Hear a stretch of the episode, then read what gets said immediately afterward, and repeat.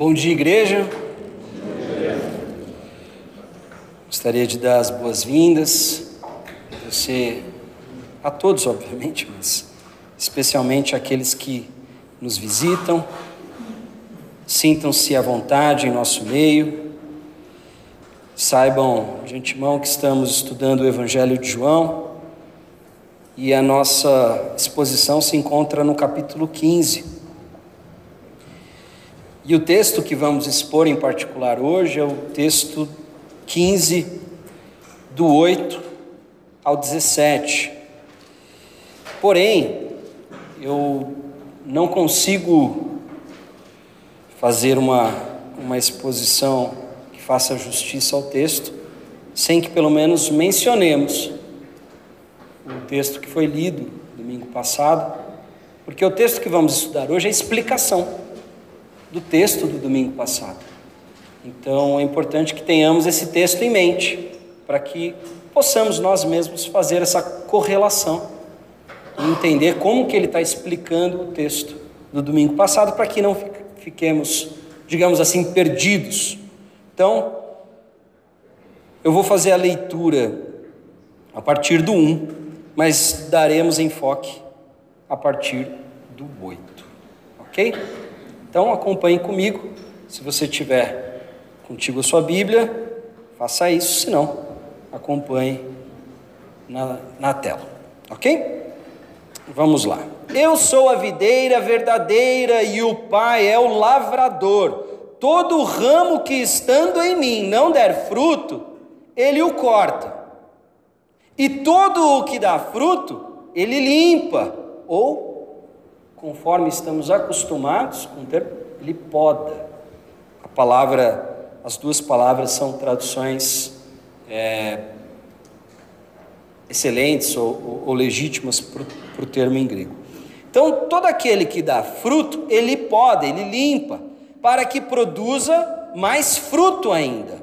Vocês já estão limpos por causa da palavra que lhes tenho falado permaneçam em mim, e eu permanecerei em vocês.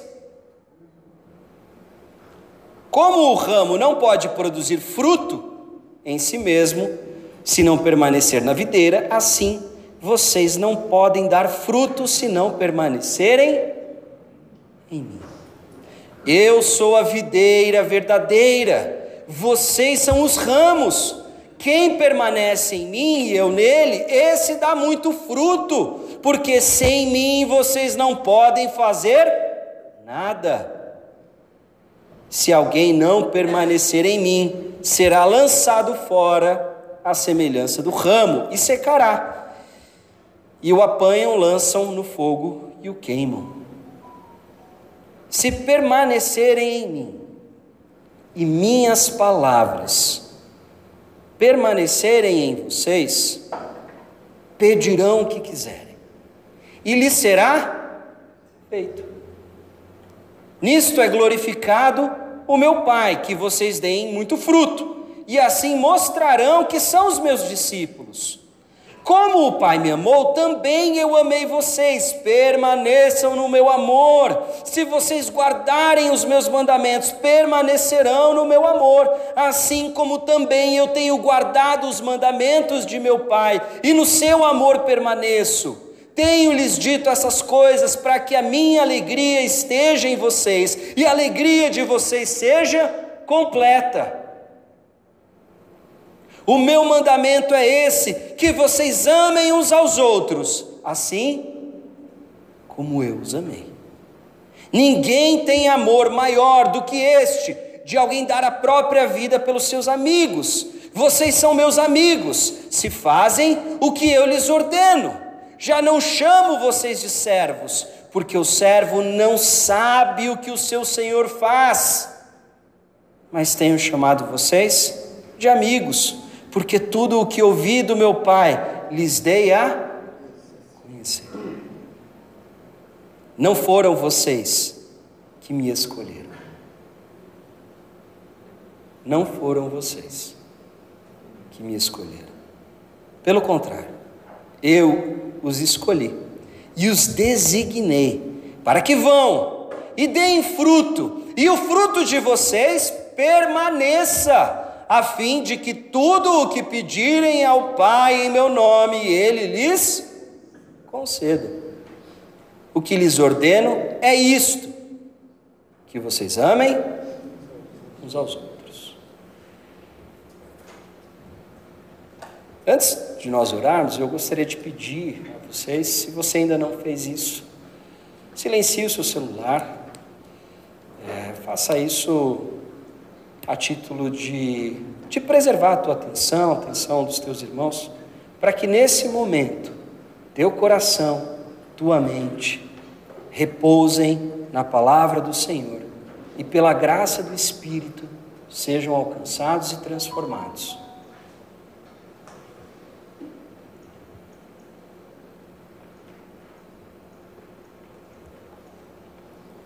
Vamos orar, antes de tudo, não como uma oração automática.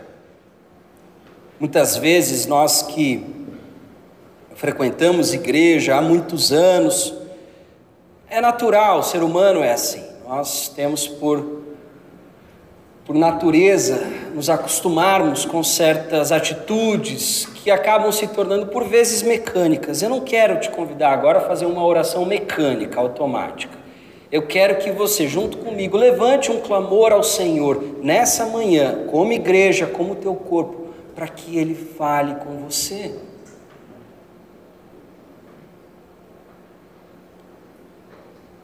Para que Ele te instrua.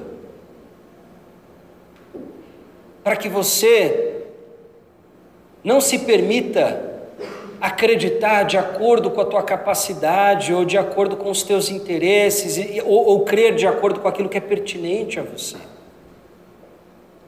Ou conveniente a você, mas que você creia a partir dele, por intermédio dele, pelo agir dele, pela operação sobrenatural, mística, interior que o Espírito Santo promove através da pregação da palavra.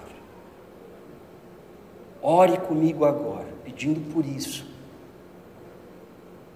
E eu tenho certeza, a palavra não voltará vazia. Feche os teus olhos, abaixe sua cabeça, descanse o teu coração por alguns instantes. Eu sei que por vezes nós chegamos aqui com um coração atribulado, com um coração distraído, com um coração disperso. Muitas coisas nos preocupam, estamos preocupados com muitos detalhes, mas apenas uma coisa é necessária, assim disse Jesus a Marta.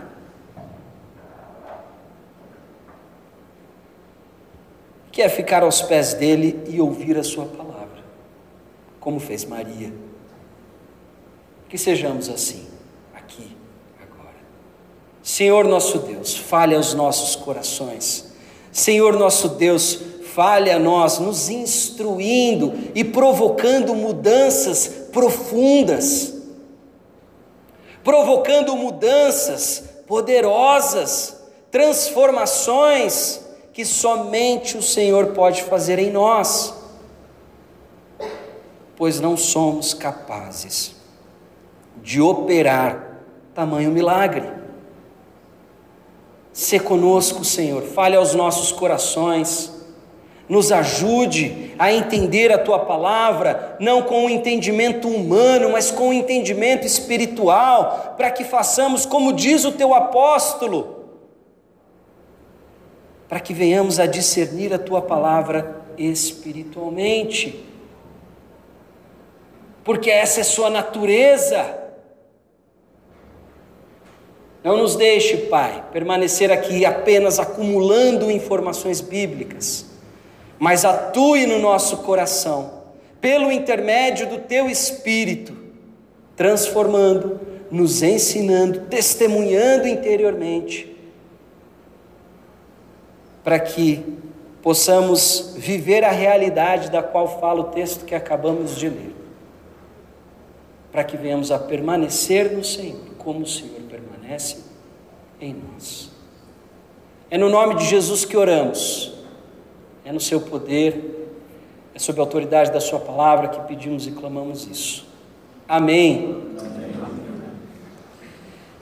Bom, antes de tudo, eu gostaria de contextualizar você a respeito do que estamos lendo.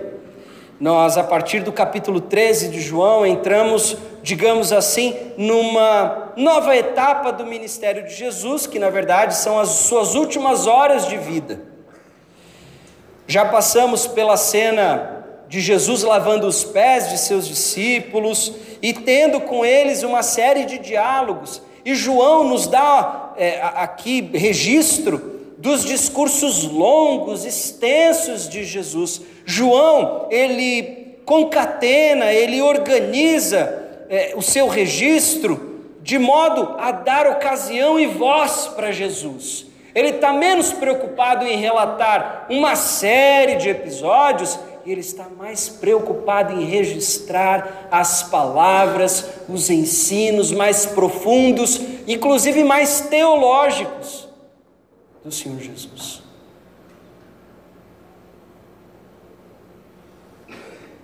No, no verso 1 do capítulo 13, João começa descrevendo assim: que Jesus, se aproximando a Páscoa, é, se aproximando o momento dele deixar este mundo, passar deste mundo para o Pai, ele se dedicou a ensinar a respeito da plenitude do seu amor. Desde o capítulo 13, vem sendo colocado para nós, seus leitores, que existe uma distinção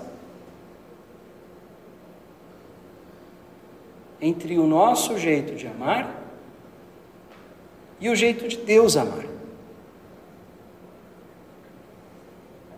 O nosso jeito de permanecer no amor. E o jeito de Jesus. O jeito de Deus. Começamos com a cena Jesus lavando os pés dos discípulos, depois temos notícias dos seus diálogos, conversas, das interrupções, dos questionamentos. Isso começa a dar contexto para nós. Nós conhecemos o texto da videira verdadeira. Pelo menos aqueles que cresceram numa igreja, ou aqueles que se converteram já há um bom tempo e assim frequentam uma igreja, conhecem o texto. Até mesmo aqueles que não creem conhecem esse texto. Esse texto é um dos textos mais conhecidos, e, e porque também não dizer um dos mais belos do Novo Testamento. Nós conhecemos as palavras mas eu não sei se nós compreendemos o que elas de fato, espiritualmente, profundamente significam.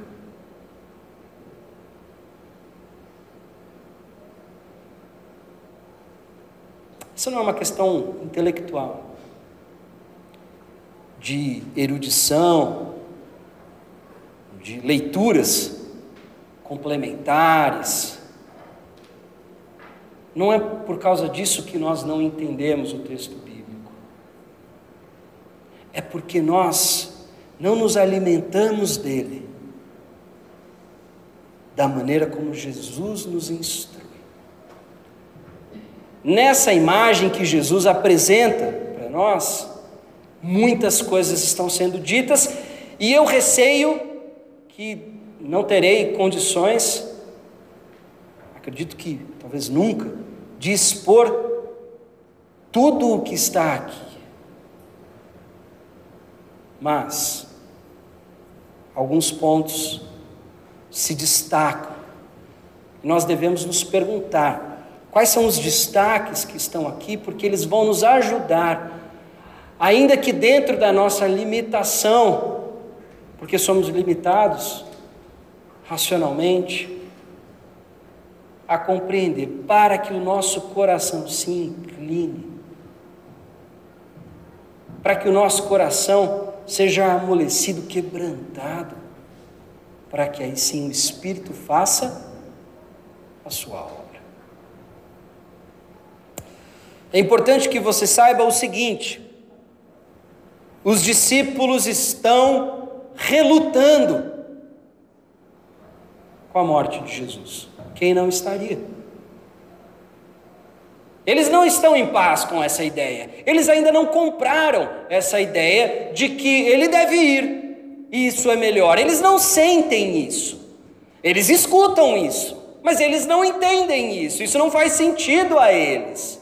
Porque eles não conseguem ver o que tem pela frente. O Espírito ainda não desceu sobre eles para dar a eles um entendimento espiritual. Eles estão vivendo com Jesus, eles estão vendo Jesus, eles amam Jesus. Isso não é algo que está em questão. Eles amam, mas eles amam a sua maneira.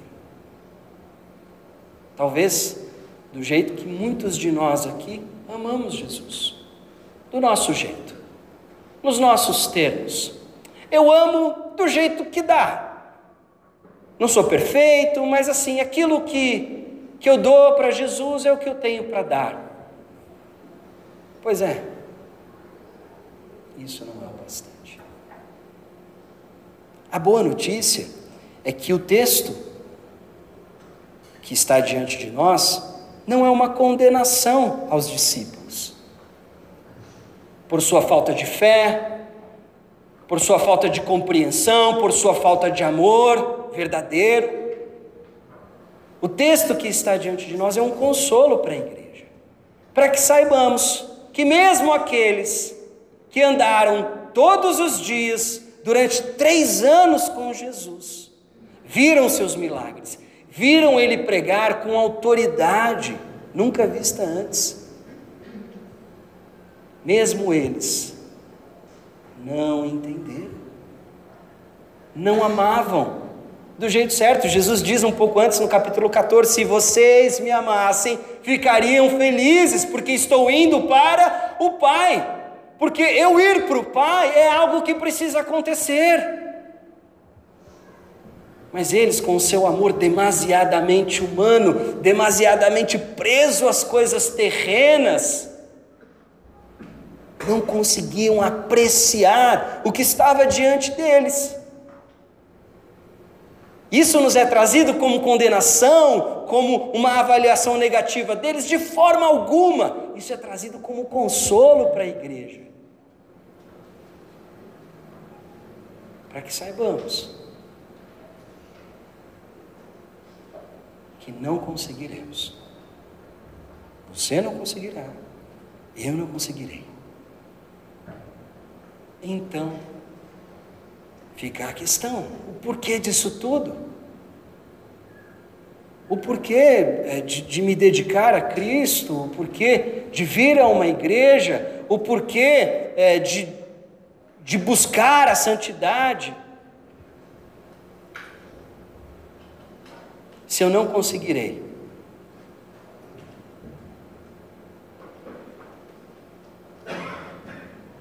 Isso não deve ser feito para conquistar. Tudo isso deve ser feito por causa daquilo que foi conquistado por nós.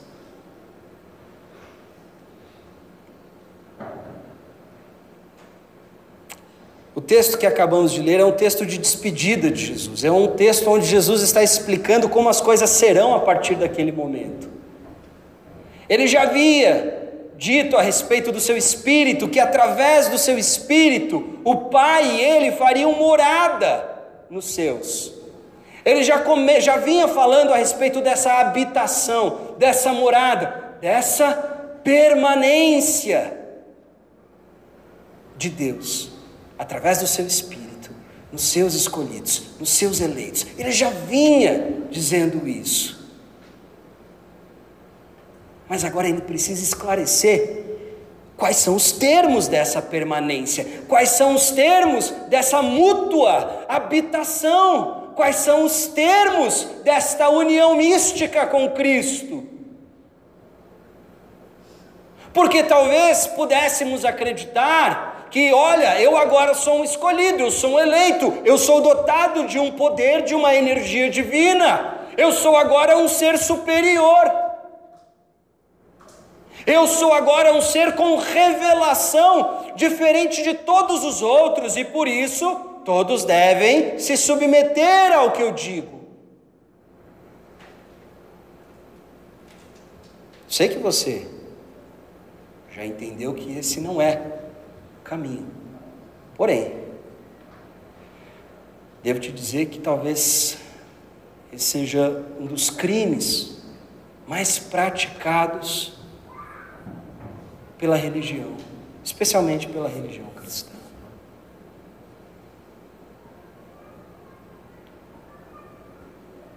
Devemos entender essa união, mas Jesus nos ensina a respeito dela.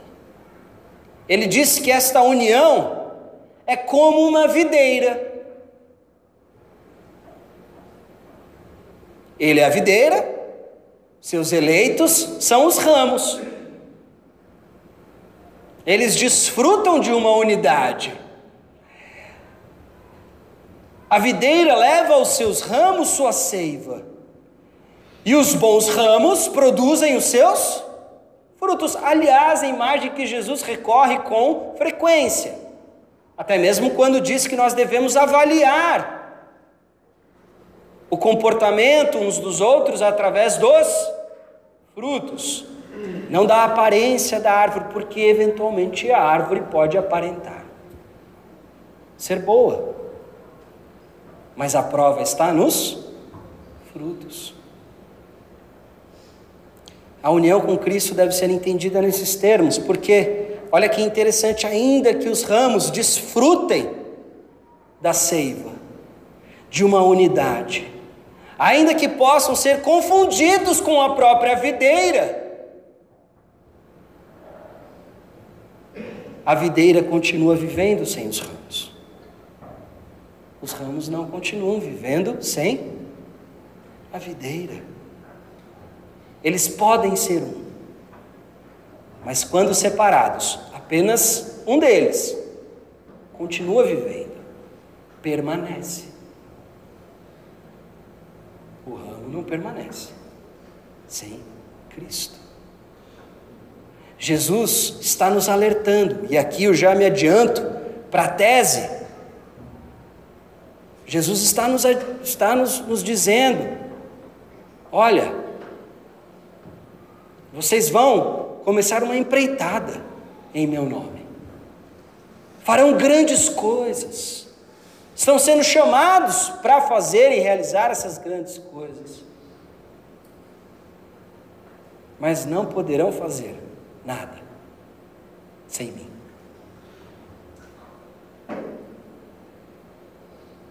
Vocês são insuficientes. Vocês não conseguirão longe de mim. Vocês devem amar Claro, esse é o principal mandamento. Do jeito de vocês? Não. A partir de Jesus, temos notícias de um novo mandamento, conforme lemos no capítulo 13. Um novo mandamento vos dou: amai-vos uns aos outros. Ponto? Não. Vírgula. Como eu e podemos, por vezes, pensar que este como eu amei é apenas uma extensão do amor, mas não é apenas a extensão, é o caráter, é a natureza deste amor, é em quem encontramos esse amor e com quem aprendemos a respeito deste amor, quem é o referencial deste amor. Apenas a partir dele conhecemos o que é o amor, para que possamos nós amar em alguma medida, com todas as nossas falhas, mas de alguma maneira, conduzirmos este conteúdo que vem da videira para que dê frutos. E o fruto, por sua natureza, ele tem sementes. E as sementes produzirão mais mais árvores.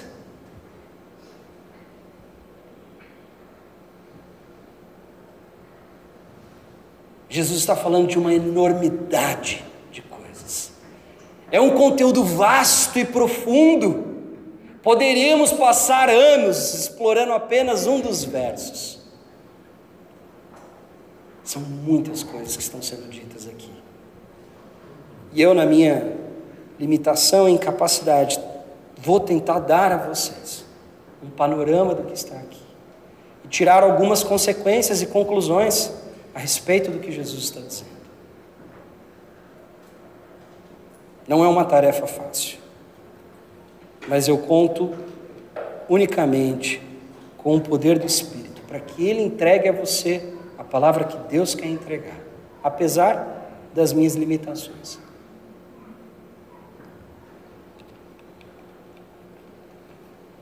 Então, para que a gente possa deixar um pouco de lado a imagem da videira, acredito que esteja esgotado nesse sentido, de que ela é uma imagem que deve descrever a maneira como as coisas vão suceder a partir daquele momento.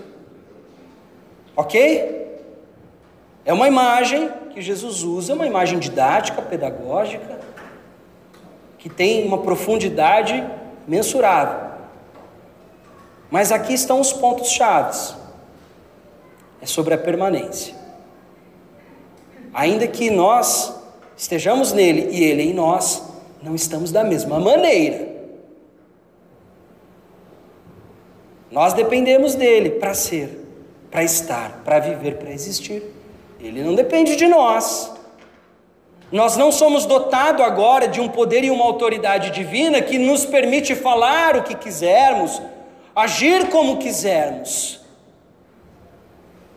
Nós estamos nele se permanecemos nas suas palavras, nos seus mandamentos, no seu amor. Ele está nos dando várias dicas do que significa permanecer nele, do que significa ser um ramo da videira. Não pode ser explicado com uma simples afirmação, com uma sentença. Não. Estamos diante, se não o grande, mas talvez um dos grandes mistérios da vida. Por isso ele te dá uma imagem. Ele apela para a poesia. Então eu retomo do verso 8. Na verdade, se for possível, eu vou retomar do verso 7, porque depois que ele diz que o ramo que não dá fruto, ele seca, ele é cortado, ele é lançado fora e, por último, queimado. Parece que aqui no verso 7 nós temos um ponto de inflexão.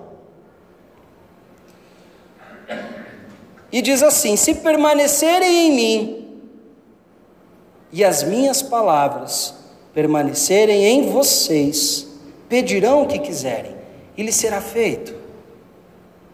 Reparem no que Jesus está dizendo. Se você é um ramo que está ligado a mim, vocês vão permanecer nas minhas palavras. Lembra o que ele havia dito: quem me ama guarda os meus mandamentos, quem me ama guarda a minha palavra. Se a minha palavra permanece em você, tudo o que é que por conta do português, é, o trocadilho não fica tão claro, tão evidente, mas olha o que ele está dizendo. Se as minhas palavras permanecerem em vocês, pedirão o que quiserem, e será feito.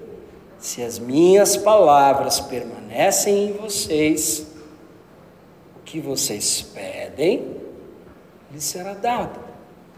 Porque nós pedimos com as nossas palavras?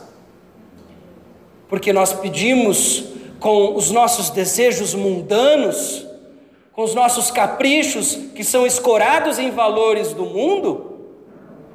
preocupados apenas com dinheiro, com sucesso, com prazer. É isso que o texto está dizendo? Olha, então, se as minhas palavras permanecerem em vocês, tudo que vocês pedirem de acordo com a carnalidade de vocês, Deus lhes dará? É isso que ele está dizendo? Não é isso. Se as palavras permanecem, se as minhas palavras permanecem em vocês, vocês vão aprender a pedir o que deve ser pedido porque eu estarei pedindo por vocês. Vocês saberão o que pedir, porque o pedido de vocês estará ligado com a missão de vocês. O pedido de vocês estará relacionado com a vocação que eu dei a vocês.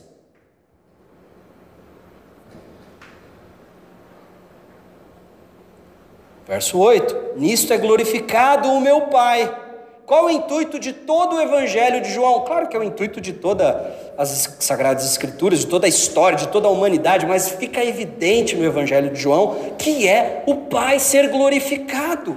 Jesus o tempo todo nos dá notícias disso, de que ele não veio se glorificar humanamente, mas que tudo o que ele faz tudo o que ele diz, tudo o que ele opera tem como objetivo glorificar, em outras palavras, clarificar, revelar o Pai.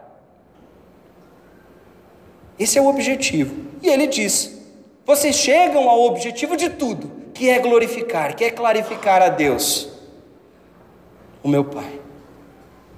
Quando vocês dão muitos frutos, e assim mostrarão que são meus discípulos. Não dá para eu ser discípulo de Jesus se eu não dou o fruto.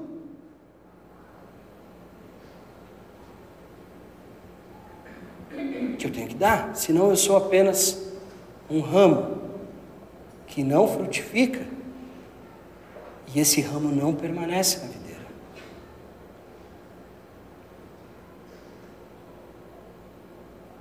Ele continua: Como o meu pai me amou também eu amei vocês.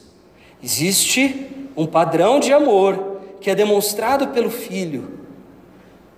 Estranho, porque hoje há quem diga que Deus Pai é um abusador infantil, celestial, universal, cósmico. Já ouviram essa teoria? Tem sido muito divulgada, é, obviamente por interpretações contemporâneas e e mundanas né, das, das Sagradas Escrituras. Mas é interessante notarmos isso, por quê? Porque Deus ama a Jesus e o manda para o sacrifício. E ele, Jesus disse: Como o Pai me amou, também eu amei vocês. Jesus, um pouco antes, capítulo 12, diz o quê? Que o servo não pode ter um destino diferente do seu Senhor. Não dá para a gente ler a Bíblia sem relacionar. O princípio da, fundamental que retomamos desde a reforma e que é quem nos protege de interpretações equivocadas é de que a Bíblia é interpretada pela própria Bíblia. Mas, em especial, nós podemos interpretar os textos de João olhando para o próprio Evangelho de João e também para as suas cartas.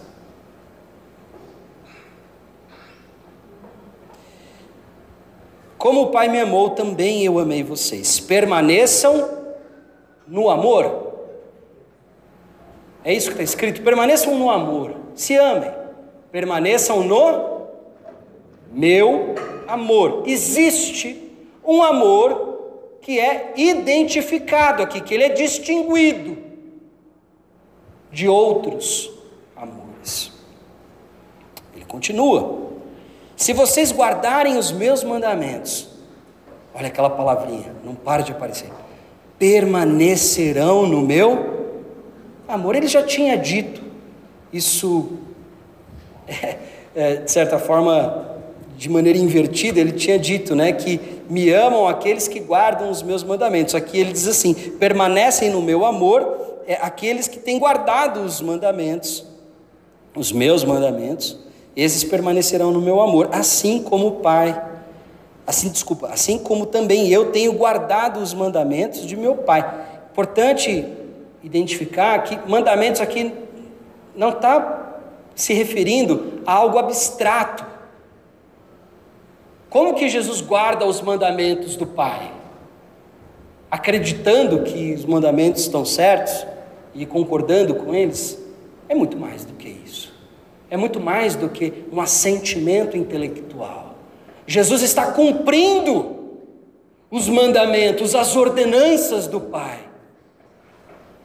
Porque ele está cumprindo, ele está permanecendo no amor do Pai. Porque ele está cumprindo a sua vocação, ele está experimentando e permanecendo no amor do Pai. Porque o ramo não pode frutificar longe da videira. É uma relação orgânica. de permanência, um no outro, mas não no mesmo nível de grandeza. Se vocês guardarem os meus mandamentos, permanecerão no meu amor, assim também como eu tenho guardado os mandamentos do meu Pai, e no seu amor permaneço. Tenho-lhes dito essas coisas para que minha alegria esteja em vocês e a alegria de vocês seja completa. Interessante notar que Jesus, nos últimos capítulos, nos falou que Ele está nos dando o seu amor, nos dando a sua paz, nos dando a sua alegria, e ao, ao mesmo tempo que Ele promete o Espírito Santo. É difícil não notar o que Paulo diz, ou a semelhança com o que Paulo diz, quando narra para nós as características do fruto do Espírito em Gálatas 5. Ele começa dizendo que as características do fruto, singular, do Espírito, é, começa com amor, paz e alegria. A correspondência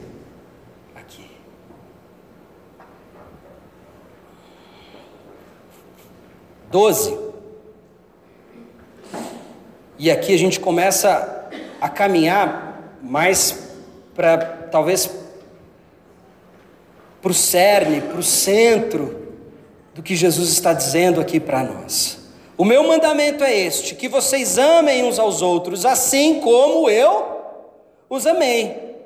Ninguém tem amor maior do que este, dois pontos, de alguém dar a própria vida pelos seus amigos. Vocês são os meus amigos, se fazem o que eu lhes ordeno. Já não chamo vocês de servos, porque o servo não sabe, não conhece o que o seu senhor faz. Mas tenho chamado vocês de amigos, porque eu revelei a vocês, disse a vocês tudo o que ouvi do meu Pai. Jesus começa a caminhar para a conclusão deste raciocínio. O que significa permanecer nele? O que significa ser habitado por ele através do seu espírito? O que significa o Pai e ele fazerem morada? No crente, ele começa com uma imagem, a imagem da videira, para dizer o que? Vocês não podem fazer nada sem mim. O que vai acontecer daqui para frente não é algo que pode ser operado pela inteligência de vocês, pelo brilhantismo, pela criatividade, pelas estratégias. O que tem que acontecer daqui para frente tem que ser operado, tem que ser realizado, tem que ser manifestado nos termos da minha palavra.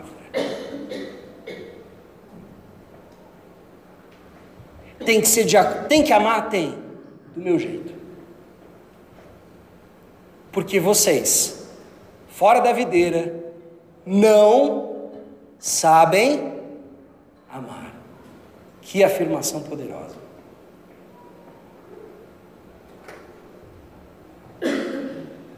Vocês, longe de mim, fora de mim, não habitando em mim, não permanecendo nos meus mandamentos, não permanecendo na minha palavra, não sabem amam de acordo com a sua carnalidade, amam de acordo com o seu coração enganoso, conforme diz Deus através do profeta Jeremias.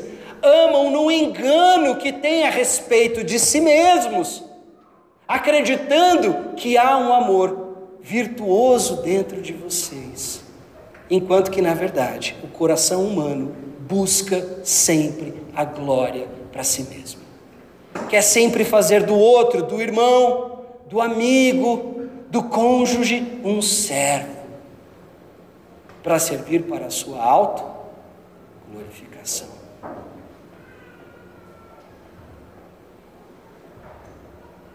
Jesus está dando notícias duras Há quem pense talvez o seguinte: como é que evangelho pode ser uma boa nova se ele está dizendo que eu não posso amar, nem amar eu sei amar. Nem o amor que eu tenho pelo meu filho, nem o amor que eu tenho pelo meu irmão, nem o amor que eu tenho pela minha mãe, pela minha esposa, pelo meu marido, é bom, se não for por ele. Como que isso é uma boa notícia?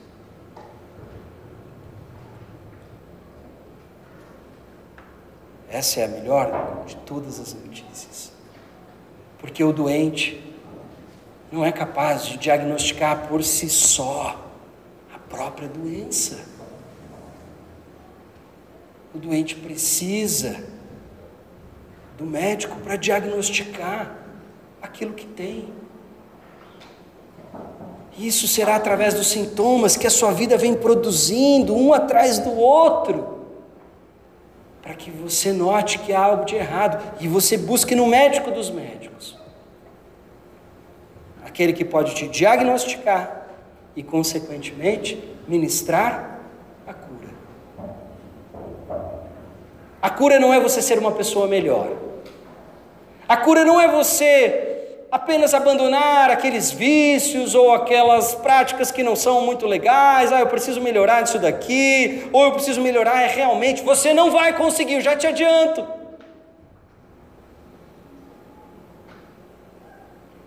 Pelas tuas forças, você não irá conseguir. A mensagem de toda a Escritura é: você não consegue, você não sabe, não tem como, mas eu te digo,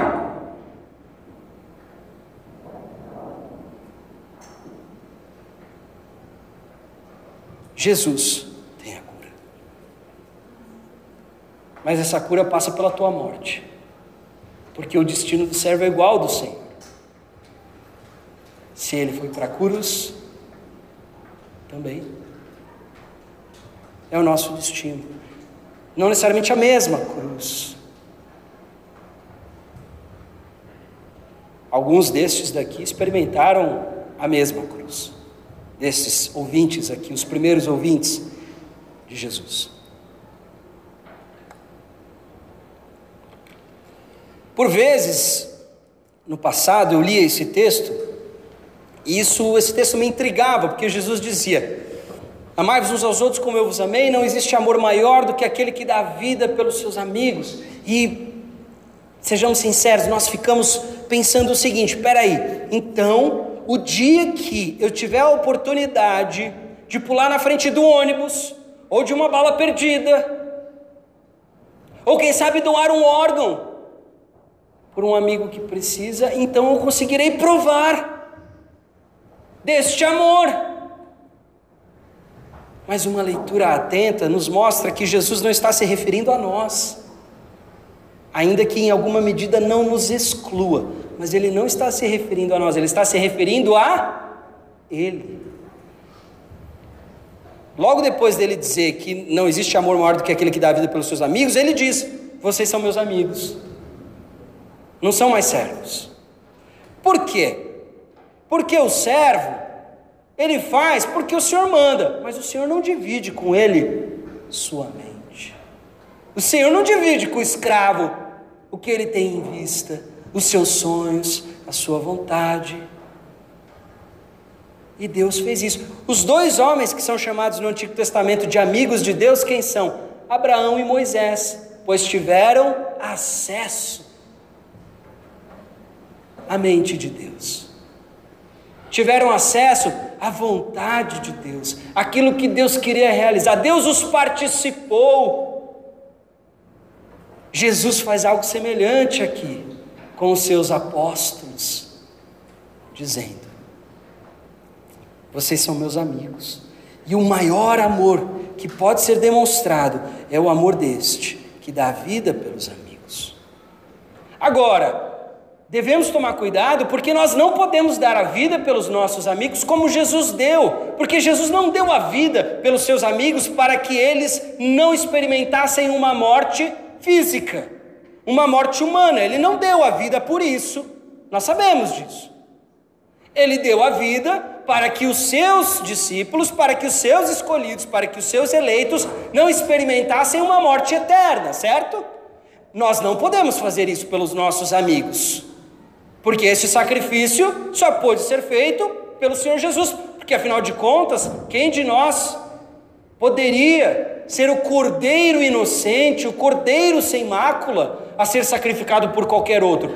Não é o nosso caso. Não é o nosso caso. Agora, em 1 João, João nos explica melhor um pouco isso. Lá no capítulo 3, no verso 16, ele diz: Nisto conhecereis o amor. Dois pontos. Jesus Cristo deu sua vida por nós e agora nós devemos dar a nossa vida pelos nossos irmãos. É importante que nós venhamos a entender que nós não devemos esperar por uma ocasião onde nós possamos trocar nesta vida humana por, pela vida do meu irmão. Não é isso que o texto está dizendo. Não exclui isso também. Não exclui. Mas é mais. É importante que você saiba que quando esse evangelho foi escrito, quando as cartas de João foram escritas, quando o Apocalipse de João foi escrito, nós já tínhamos notícia dos mártires, daqueles que estavam morrendo por causa do Evangelho.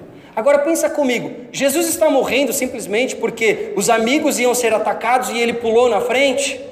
Não, Jesus está morrendo porque ele havia pregado a sua mensagem. Ele não estava defendendo a vida física daqueles amigos, ele está sendo morto por causa da mensagem que pregou, assim como seus apóstolos serão mortos lá na frente por causa da mensagem que pregaram porque não desistiram, porque no, até mesmo porque davam essa oportunidade, até mesmo em face à morte, eles não negavam o Senhor Jesus. É por isso que eles morreram. É por isso que o Senhor Jesus morreu, da perspectiva humana. Por causa da mensagem que ele pregou, porque ele trouxe luz para os pecados do homem. Como diz lá no capítulo 3 do Evangelho de João: que aqueles que evitam a luz não querem a luz e preferem as trevas por causa das suas más obras.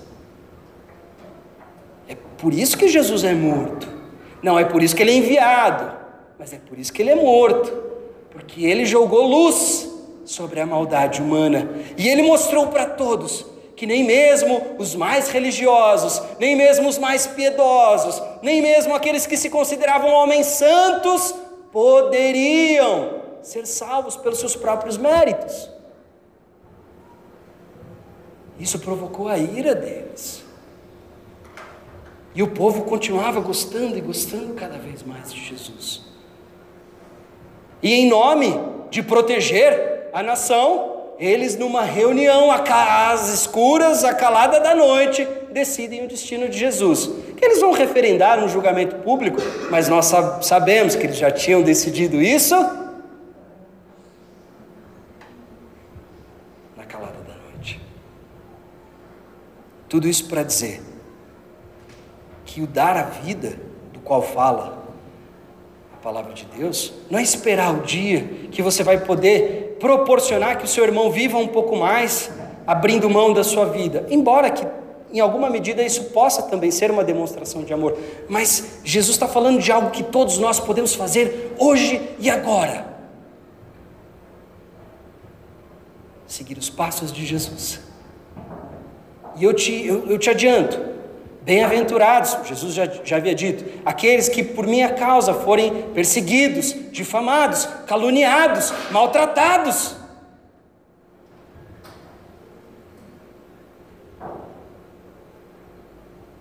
É desse sacrifício que podemos, de fato, extrair o, o que Jesus está dizendo. Porque nós não podemos dar a vida para ninguém. Não é nossa para dar. Assim como também não é nossa para tirar. Olha o contexto que vai se formando aqui. Eu vou me adiantar. E aqui, verso 16, fica ainda vai ficar mais claro. Não foram vocês que me escolheram, pelo contrário, eu os escolhi. Para quê? Para que vão deem fruto, e o fruto de vocês permaneça.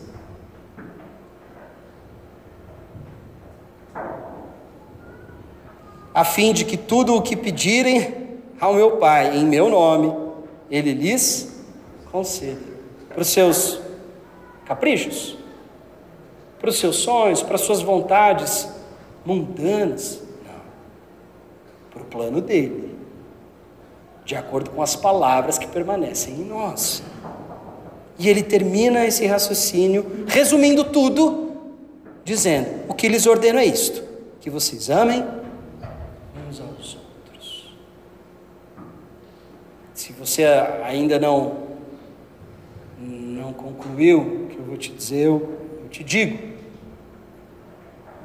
Como é que dois ramos permanecem juntos?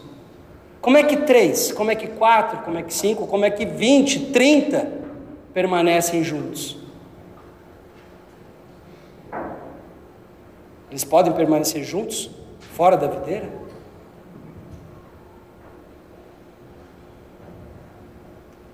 Está falando de igreja, está falando de comunhão, está falando não de instituição, com CNPJ, com prédio, não, ele está falando da comunhão dos santos, que só será possível se eles permanecerem na videira, porque a eles foi ordenado que amor? Qualquer amor? Não, o meu amor. O meu jeito de amar. Vocês querem permanecer em mim? Não tem como vocês fazerem isso longe do meu corpo.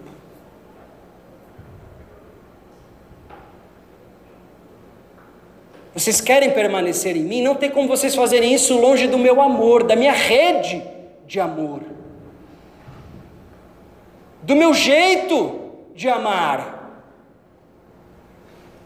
E a oportunidade que Deus nos dá para isso é o que nós chamamos de igreja. Hoje muito se tem dito: não, eu sou uma pessoa que tem Deus, eu tenho Deus no coração, eu acredito em Jesus, mas eu não vou à igreja porque lá só tem hipócrita.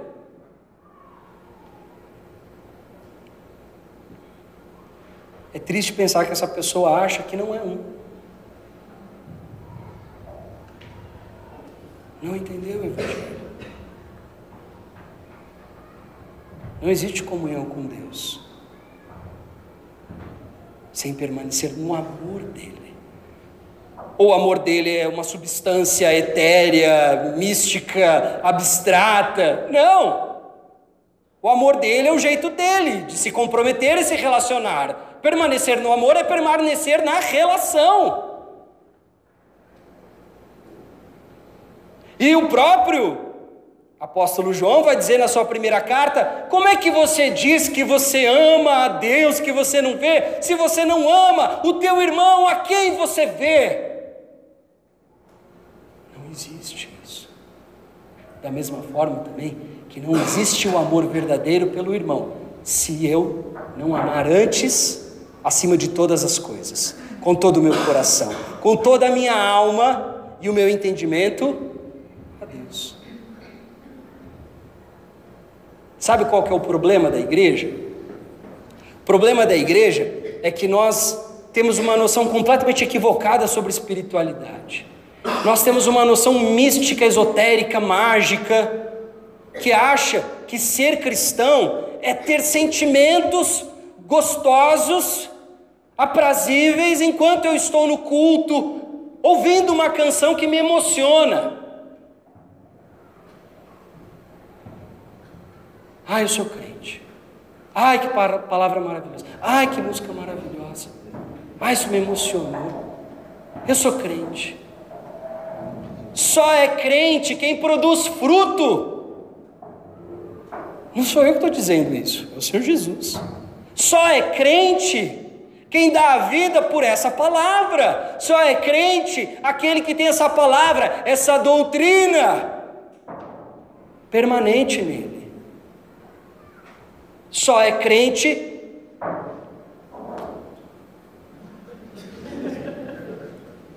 Essa é a dica.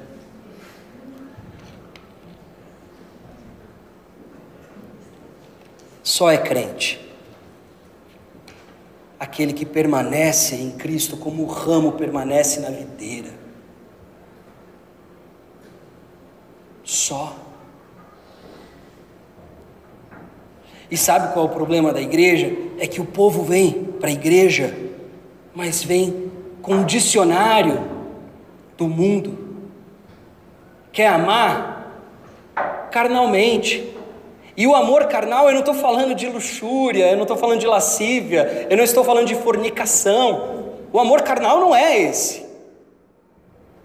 O amor carnal é aquele que ama a partir da carne e não da natureza espiritual. Eu exijo do meu irmão que ele seja como eu quero que ele seja.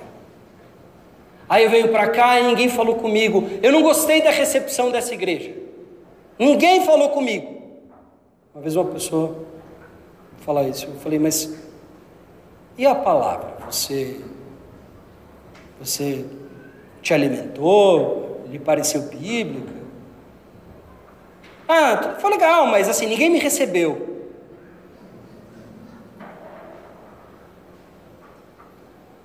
Ninguém veio falar comigo.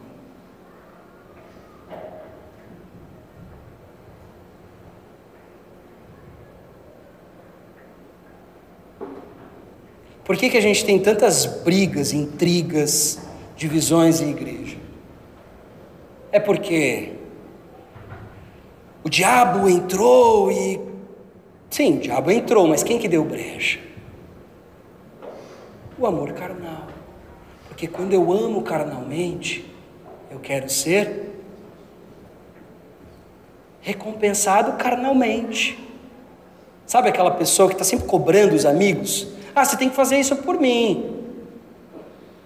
Ah, se você não faz isso por mim, é, você não é meu amigo. Ah, amigo meu mesmo é aquele lá, e eu posso contar nos dedos de uma mão, porque aqueles sim fizeram isso por mim, fizeram aquilo por mim. Está começando a chegar mais perto de você. Né? Você agora está começando a se reconhecer. Você já parou de pensar que é o outro e você está começando agora a falar, ah, acho que sou eu. Isso, é você. Mas sou eu também.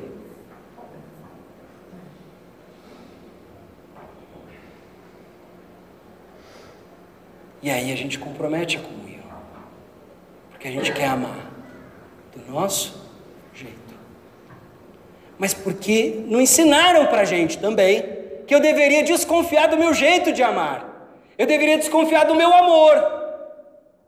Então cabe à igreja também fazer esse alerta. Se você nunca ouviu isso, eu te digo: você não sabe amar. E é isso que o Evangelho está te dizendo. Por isso que quando Jesus no Evangelho Sinóticos diz que o resumo de toda a lei, de todos os mandamentos, é amar a Deus acima de todas as coisas, com todo o teu entendimento, com toda a tua alma, com todo o teu coração, e é depois amar ao próximo como a ti mesmo, é que eu só aprendo a me amar quando eu aprendo a amar a Deus. Porque é aprendendo a amar a Deus que eu encontro o meu lugar, que eu encontro o local onde eu me localizo nesta relação, nesta economia espiritual. Do contrário, sou eu amando, com as minhas limitações, com o meu coração enganoso, afetado pela queda. É o meu coração adâmico Poxa, mas o que é amar como Jesus amou? Olha que ele descreve isso de algumas maneiras. Permaneçam em mim, permanecerão no meu amor. Permaneçam nos meus mandamentos e permanecerão no meu amor. Permaneçam na minha palavra e permanecerão em mim, e portanto no meu amor, e portanto nos meus mandamentos, porque isso é tudo uma grande relação. Você quer aprender a amar como Cristo ensinou? Obedeça. Se submeta à palavra dele, se submeta à igreja, ame de acordo com o jeito que ele mandou amar, inclusive até o seu inimigo, aquele que te persegue, ore por ele, perdoe, como o Senhor Jesus perdoou na cruz aqueles que o estavam sacrificando, aqueles que o estavam ferindo. Não confie no teu coração. Ai, aquela pessoa não gosta de mim. Ah, ele não olhou para mim. Ah, ele quis dizer aquele dia quando ele falou isso. Não, para de pensar em você. Para de pensar em você. Para de se sentir você ofendido. Se você está ofendido demais, isso é ego. E o ego deve ser morto, deve ser sacrificado com suas paixões e desejos.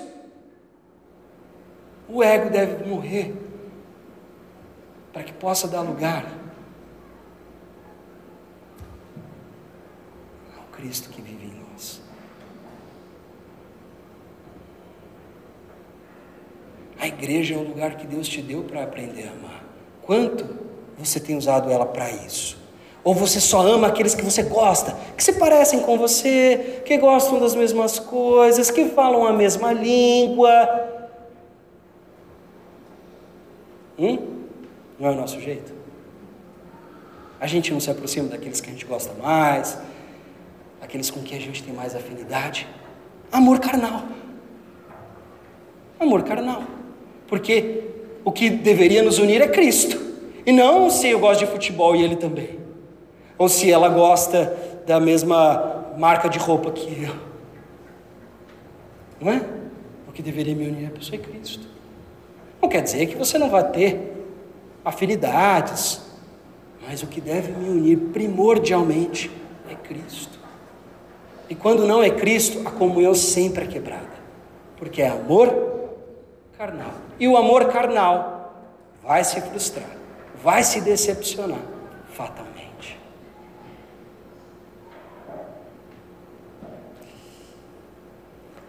Eu poderia continuar dizendo e dizendo isso de outras formas, mas há quem disse melhor: é, um, é uma citação um pouco longa, peço que você dê atenção, leia comigo, vai estar projetado. Dietrich Bonhoeffer, que pastor luterano, que inclusive um mártir da Segunda Guerra Mundial, onde de fato deu a vida, é, sua vida literalmente para poder salvar e, e proteger seus irmãos judeus a fugir do, da Alemanha e tantas outras questões, ele escreveu um livro chamado Vida em Comunhão. Enquanto ele estava num seminário clandestino, porque a igreja alemã naquela época já havia sido cooptada pelo partido nazista, então a igreja oficialmente na Alemanha naquele momento estava a serviço. Mas muitos pastores, muitos líderes cristãos e pessoas não se submeteram a isso, então formaram igrejas clandestinas. Um desses seminários clandestinos, nesse período, Bonhoeffer escreveu a este respeito, a respeito desse amor, que ele vai chamar de anímico. Mas quando toda vez que você ouvir essa palavra anímico, traduza por carnal, ok? Então olha o que ele diz sobre o amor carnal. Do mesmo modo, também há um amor ao próximo anímico. Ele é capaz dos sacrifícios mais incríveis e muitas vezes supera em muito o legítimo amor cristão, devido à sua dedicação ardorosa e os seus êxitos evidentes. Fala a linguagem cristã com eloquência imponente e arrebatadora. Contudo, trata-se do amor do qual Paulo disse, lá em 1 Coríntios 13, 3, ainda que eu distribuísse todos os meus bens aos famintos, ainda que entregasse o meu corpo às chamas, ou seja, que aliasse as maiores obras de caridade, a extrema dedicação, se eu não tivesse amor, isso nada me adiantaria. O amor anímico ama outra pessoa por amor de si mesmo. O amor espiritual ama outra pessoa por amor a quando eu olhar para você, eu nunca posso ver os seus deméritos. Do contrário, a comunhão sempre será partida.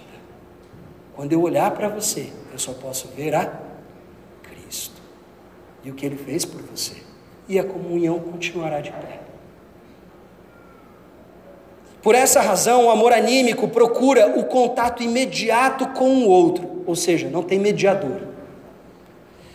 Não ame sua liberdade, mas como aquele que está preso a ele, quer ganhar a todo custo, conquistar, assedia o outro, quer ser irresistível, quer dominar. O amor anímico não dá valor à verdade, relativiza-a, porque nada, nem mesmo a verdade, deve perturbar a relação com uma pessoa amada.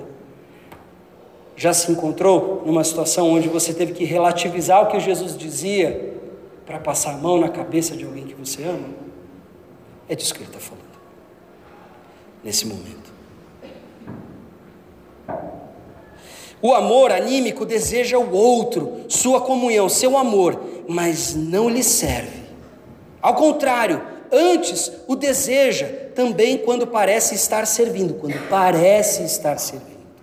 A diferença entre o amor espiritual e o anímico fica clara em dois aspectos que no fundo são a mesma coisa.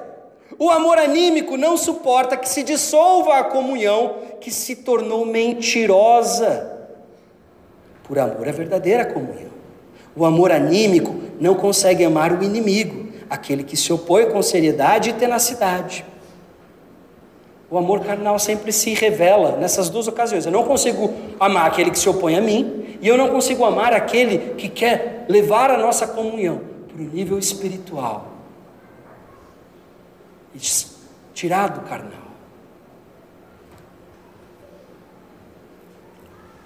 Ambos brotam da mesma fonte. O amor anímico, desejo por natureza e desejo por comunhão anímica. Enquanto puder satisfazer de alguma forma esse desejo, ele não desistirá, nem por amor à verdade, nem por amor ao verdadeiro amor, ao outro. Porém, no momento em que não puder mais esperar pela realização de seu desejo, pela reciprocidade, pela, pelo reconhecimento, pela aprovação, esse será o seu fim. Ou seja, com o seu inimigo. Ele se transformará em ódio, despreza e calúnia.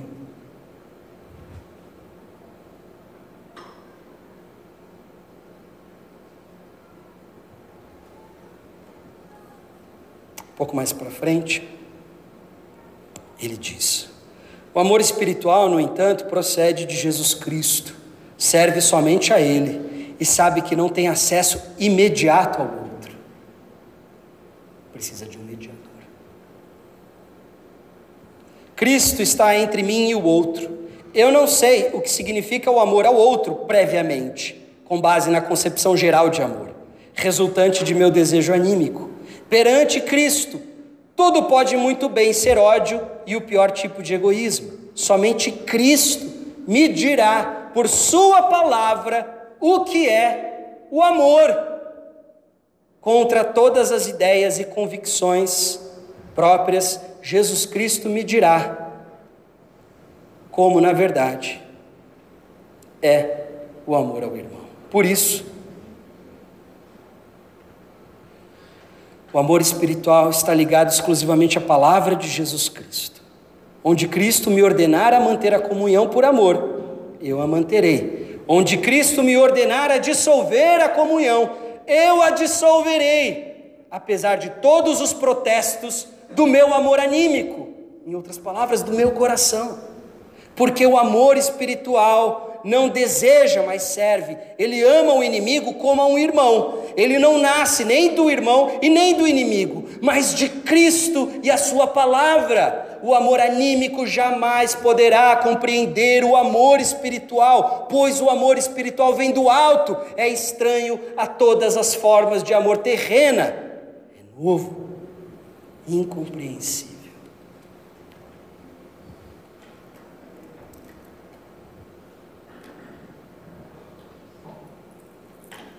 Consegue entender por que, que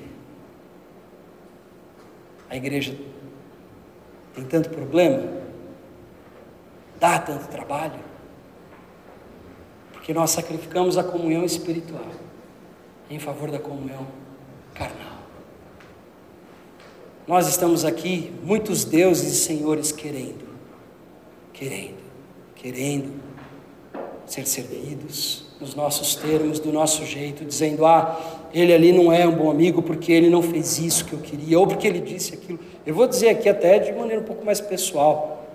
Eu, por vezes, tenho que dizer coisas difíceis, seja no particular, seja em púlpito. Sei que é um pouco difícil de dizer isso, mas de qualquer forma eu digo. Não me odeiem pelo que eu prego. Quando olharem para mim, não, não olhem para os meus deméritos. Vocês acham que vocês conseguem ver defeitos em mim? Vocês não viram nem a metade. Olhem para Cristo.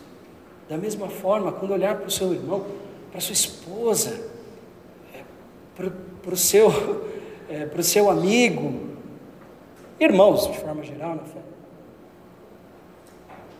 veja Cristo. Não veja o mérito dele, porque ele nunca vai ter o mérito de te manter nessa relação para sempre. Sempre vai pisar na bola, ou vai fazer algo que você interpretou como ruim. Olhe para Cristo. Veja o que Cristo fez por ele. E você não poderá negar o amor, porque Cristo também fez por você. Lembra de João? 1 João 3,16. Não João 3,16. 1 João 3,16. Nisto conhecereis o amor. Jesus Cristo deu sua vida por nós e nós devemos dar a nossa vida por nossos irmãos. Não existe sacrifício pelo meu irmão se eu não entendo o que foi feito por mim. Eu só aprendo a amar como Jesus amou se eu entendo o porquê ele teve que me amar. E ele teve que te amar porque você estava morto nos seus pecados e transgressões. Você e um prisioneiro, um presidiário, um estuprador, um assassino, diante de Deus, tinham o mesmo caso, a mesma reivindicação. Os dois receberiam a condenação.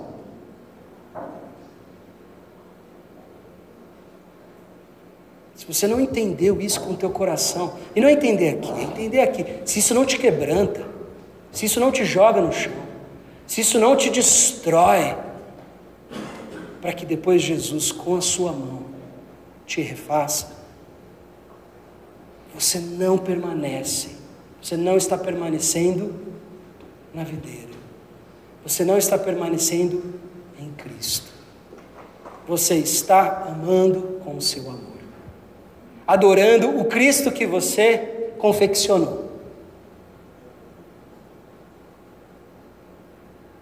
Obedecendo aos mandamentos que você julga que são dignos de serem obedecidos. É a comunhão nos teus termos. Essa comunhão não é permanência da videira. Essa comunhão não gera fruto.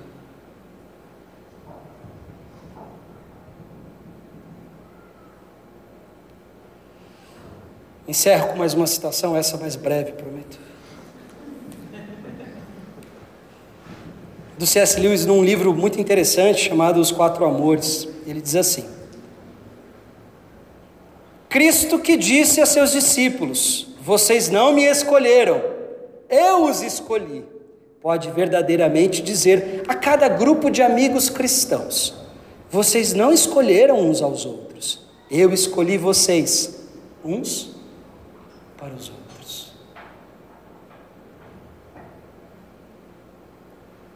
A amizade não é uma recompensa para o nosso discernimento e bom gosto em achar um ao outro. É instrumento pelo qual Deus revela a cada um as virtudes de todos os outros. Elas não são maiores do que as virtudes de outras mil pessoas. Pela amizade, Deus abre nossos olhos para elas como as demais virtudes são derivadas de Deus. E então, numa boa amizade, são por Ele aumentadas, de modo que sejam seus instrumentos para criar tanto quanto para revelar. Porque se vocês se amarem uns aos outros como eu vos amei, todos saberão que vocês são os meus discípulos. Lembra? 13, 34, 35.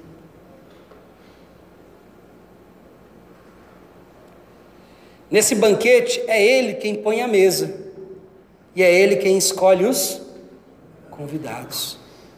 E ousamos imaginar que é ele mesmo que algumas vezes preside, que sempre deveria fazê-lo. Que sempre o tenhamos como nosso convidado, como nosso anfitrião.